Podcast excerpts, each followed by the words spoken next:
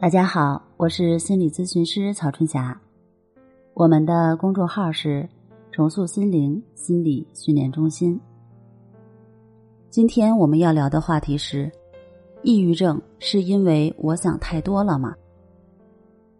有一名抑郁症的患者问我：“我从小就内向，也没什么朋友，比较敏感，别人不在乎的小事儿，我都要想很久。”这些想法又不知道向谁说，只能憋在心里。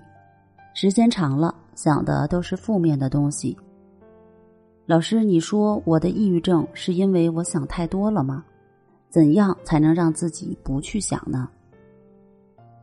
抑郁症患者的性格特征一般较为内向，容易多愁善感，缺少应有的社会支持，也不怎么擅长沟通。引发抑郁症的原因有很多，比如说失恋、创业失败、高考失利、家人离世、遭遇背叛、工作压力过大等等，都会引发抑郁。抑郁症对人的影响是非常大的，它会改变人对世界的认知，严重者会以自杀结束自己的生命。有研究表明。自杀身亡的前苏联著名小说家法捷耶夫，日本著名小说家川瑞康成，美国著名小说家海明威和台湾女作家三毛等人，在生前都患有不同程度的抑郁症。不管是性格因素也好，还是其他原因引起的抑郁，他们的本质是一样的，那就是。患者不健康的思维模式。如果一个人的头脑中更多的是积极的思想，那么遭遇困难和挫折时，他看到的是事情积极的一面，会想办法去面对和解决，而不是自暴自弃、放弃生命。所以，改变不健康的思维模式才是战胜抑郁症的重点。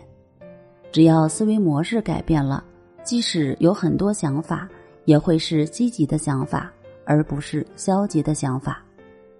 改变不健康的思维模式，可以通过关系法和誓言法进行练习。这两种方法在李洪福老师《战胜抑郁》的书上有详细介绍。除了誓言法和关系法，在书上第三章“深度疗愈计划”里还有净化练习。在书上第四章第一节。还有让心平静的随时观呼吸练习，在第四章第二节中有远离失眠的静卧关系法。这些方法只要正确的掌握了，每天早晚坚持练习，都可以增加我们的平等心，让我们放下胡思乱想，改变过去的思维模式，让心真正的静下来，最终摆脱抑郁症的困扰，重获新生。